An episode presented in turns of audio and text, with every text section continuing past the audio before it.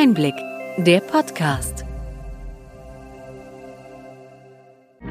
Sie hören den Einblick-Podcast, den Podcast für den tieferen und dennoch knackigen Einblick in die relevanten Ereignisse des Gesundheitswesens der vergangenen Woche vom Gesundheitsmanagement der Berlin Chemie. Heute ist der 31. März 2023. Welche Themen standen in dieser Woche im Mittelpunkt? Die geplante Krankenhausreform soll sich an dem nordrhein-westfälischen Modell orientieren, erklärte Bundesgesundheitsminister Karl Lauterbach beim Bund-Länder-Treffen. Die Kliniken der Rotkreuz-Schwesternschaft München werden von Frauen mit Pflegekompetenz geleitet, eine aktuelle Entwicklung im Pflegebereich. Community Health Nurses können eine sinnvolle Ergänzung im Gesundheitswesen sein, so das Ergebnis einer aktuellen Umfrage. Digitalisierung der Medizin und Empathie schließen sich nicht aus, meint Professor Christian Taube, Präsident des Pneumologie-Kongresses.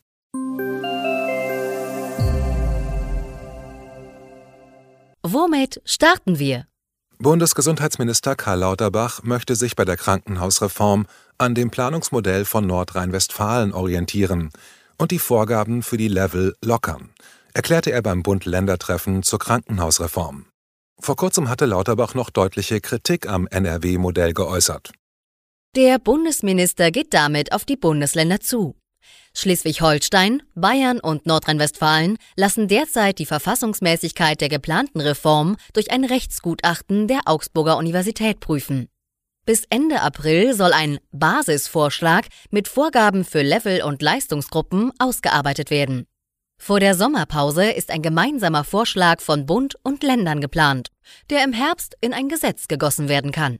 Das Konzept der Regierungskommission sieht die Definition von Leistungsgruppen vor, für die die Kliniken entsprechend vergütet werden sollen.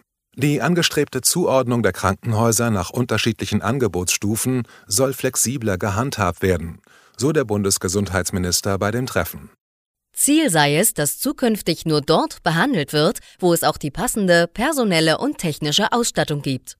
Lauterbach erklärte weiter, dass er bei den Vorhaltekosten vom Vorschlag seiner Regierungskommission abweichen wolle. Die dort vorgesehenen Vorhaltekosten seien nach Abzug des Pflegebudgets mit nur 20 Prozent der Erlöse zu niedrig. Susanne Jona, Vorsitzende des Marburger Bundes, kritisiert die Empfehlungen der Regierungskommission zur Reform der Krankenhausfinanzierung. Obwohl der Einstieg in eine Finanzierung von Vorhaltekosten begrüßt wird, sei die Modifikation des Systems diagnosebezogener Fallpauschalen DRG nicht ausreichend, um die Verwerfungen des bisherigen Systems zu begrenzen. Jona fordert einen Komplettausstieg aus dem Fallpauschalensystem, da es zu massiven Fehlentwicklungen geführt habe.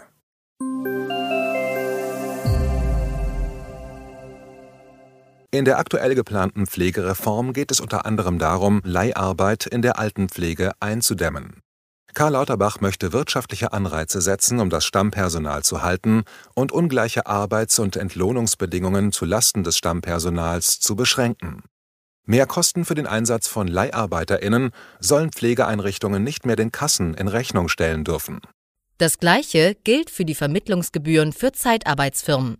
Ziel ist, die Kosten für die Solidargemeinschaft und die Pflegebedürftigen und deren Familien zu verringern. Der überarbeitete Gesetzesentwurf soll verhindern, dass weiter festangestellte Pflegekräfte in ein Leiharbeitsverhältnis wechseln. Derzeit verschärft sich durch diese Entwicklung der ohnehin bestehende Personalmangel bei den Stammbelegschaften. Allerdings löst dieser Ansatz das Problem der generell zu geringen Entlohnung in der Pflege nicht. Eine positive Entwicklung zeigt sich jedoch bei der Münchner Rotkreuz-Schwesternschaft. Sämtliche vier Krankenhäuser der Schwesternschaft München vom Bayerischen Roten Kreuz werden von Direktorinnen geleitet, die zudem aus der Pflege kommen. Der Frauenverein, der es sich zum Ziel gesetzt hat, die Karriere von Frauen in der Pflege zu fördern, hat rund 1400 Mitglieder. Alles Krankenschwestern, Altenpflegerinnen oder Hebammen. Generaloberin Edith Dürr, Vorstandsvorsitzende der Schwesternschaft, betont in einem Interview mit der Ärztezeitung, dass Männer auch in Leitungspositionen tätig sein können, aber nicht fachfremd in der Pflege. Die Pflege sei das Kerngeschäft der Schwesternschaft und deshalb sei es wichtig, dass diese Fachfrauen auch die Leitung übernehmen.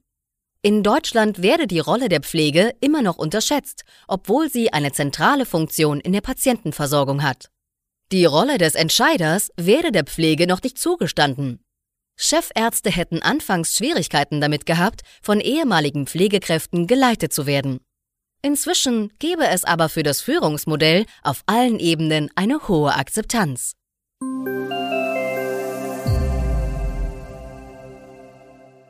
Immer mehr Arbeitnehmerinnen leiden unter psychischen Belastungen am Arbeitsplatz. Die Zahl der Krankschreibungen aufgrund von Burnout und anderen psychischen Erkrankungen steigt stetig an. Das ergab die Zukunftsstudie Hashtag What's Next Gesund arbeiten in der hybriden Arbeitswelt, die die Techniker Krankenkasse jetzt vorlegte. Obwohl rund 40 Prozent der Unternehmen bereits Angebote zur Stressreduktion und Ressourcenstärkung anbieten, betont die TK-Personalvorständin Karin Walkenhorst, dass es ein ganzheitliches betriebliches Gesundheitsmanagement benötigt, um langfristig die seelische Widerstandskraft der Arbeitnehmer zu stärken.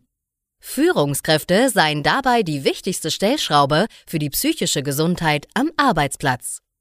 Sie finden den Link zur Zukunftsstudie in den Show Notes. Kommen wir von der Zukunft der Arbeitswelt zu den letzten Einschränkungen durch Corona-Maßnahmen. Ende März laufen die Sonderregelungen zur telefonischen Krankschreibung bei leichten Erkrankungen der oberen Atemwege sowie zur Ausstellung einer ärztlichen Bescheinigung für den Bezug von Krankengeld bei der Erkrankung eines Kindes aus. Ab 1. April dürfen Vertragsärzte einem Patienten nur noch nach telefonischer Anamnese eine Arbeitsunfähigkeit bescheinigen, wenn eine öffentlich-rechtliche Pflicht oder Empfehlung zur Absonderung besteht, wie es bei Covid-19 oder Affenpocken der Fall sein kann. Die Regelung zur Telefon-AU gilt ab dem 1. April unbefristet. Weitere Sonderregelungen für die ambulante Versorgung enden am 7. April einschließlich Erleichterungen bei der Verwendung von BTM-Rezepten und bei der Substitutionstherapie. Die erweiterten Austauschmöglichkeiten bei der Arzneimittelabgabe in den Apotheken bleiben bis zum 31. Juli. In den Show Notes finden Sie den Link zu den detaillierten Informationen der KBV.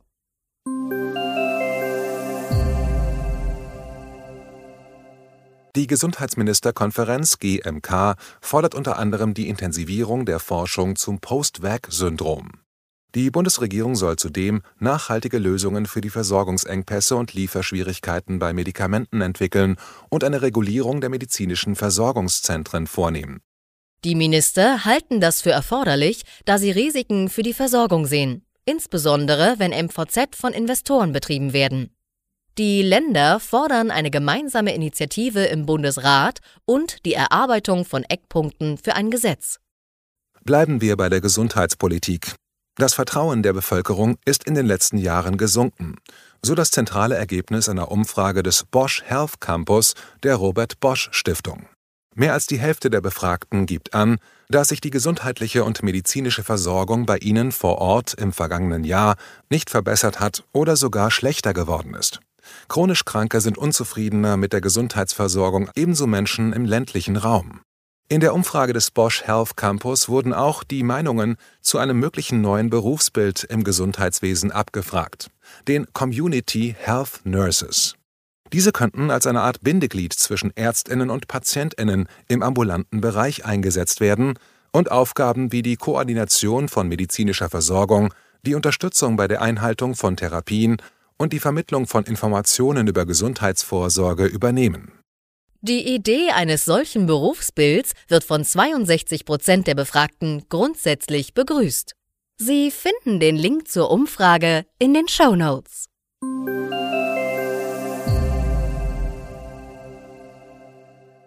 Die Digitalisierungsstrategie des Bundesgesundheitsministeriums sieht vor, dass die Gematik künftig ohne Beteiligung der Selbstverwaltung direkt durch den Staat organisiert wird. Markus Leik-Dieken, der seit 2019 die Geschäfte der Gematik leitet, möchte trotz des Umbaus im Amt bleiben und die Weiterentwicklung zur digitalen Gesundheitsagentur gestalten. Er betonte, dass strukturierte Gesundheitsdaten der Deckboden für alle weiteren Schritte in Richtung digitales Gesundheitswesen seien. Den Link zu einem Einblick-Interview mit Sebastian Zilch, dem für die Gematik- und Telematik-Infrastruktur zuständigen Unterabteilungsleiter im BMG, finden Sie in den Show Notes. Kommen wir zu einer guten Nachricht. Digitalisierung der Medizin und Empathie müssen sich nicht ausschließen. Diese Position vertrat Professor Christian Taube, der Präsident des diesjährigen Pneumologie-Kongresses. Das Motto des Kongresses lautet Digital und empathisch. Professor Taube erklärte, wie sich Digitalisierung und eine empathische Arzt-Patienten-Kommunikation verbinden lassen. Die Digitalisierung werde die Herangehensweise an medizinische Probleme verändern. Aber gerade für die Interaktion mit kranken Menschen sei die Empathie ein zentraler Bestandteil der Arbeit und des Heilungsprozesses. Ebenfalls gute Nachrichten meldet die Kassenärztliche Vereinigung Nordrhein. Sie plant in Zusammenarbeit mit den Krankenkassen mehr Geld für Praxisnetze bereitzustellen, um deren Rolle bei der Verbesserung der medizinischen Versorgung in strukturell schwächeren Regionen zu stärken. Aktuell gibt es nur sechs zertifizierte Praxisnetze in Nordrhein. Weiter soll ein Konzept für ein telemedizinisches Angebot im vertragsärztlichen Bereitschaftsdienst erarbeitet werden. Last but not least, die 50. DIGA wurde kürzlich ins offizielle Verzeichnis beim Bundesinstitut für Arzneimittel und Medizinprodukte BfArM aufgenommen. Wir gratulieren und hoffen, dass die Erfolgsgeschichte sich in den kommenden Monaten und Jahren fortsetzt.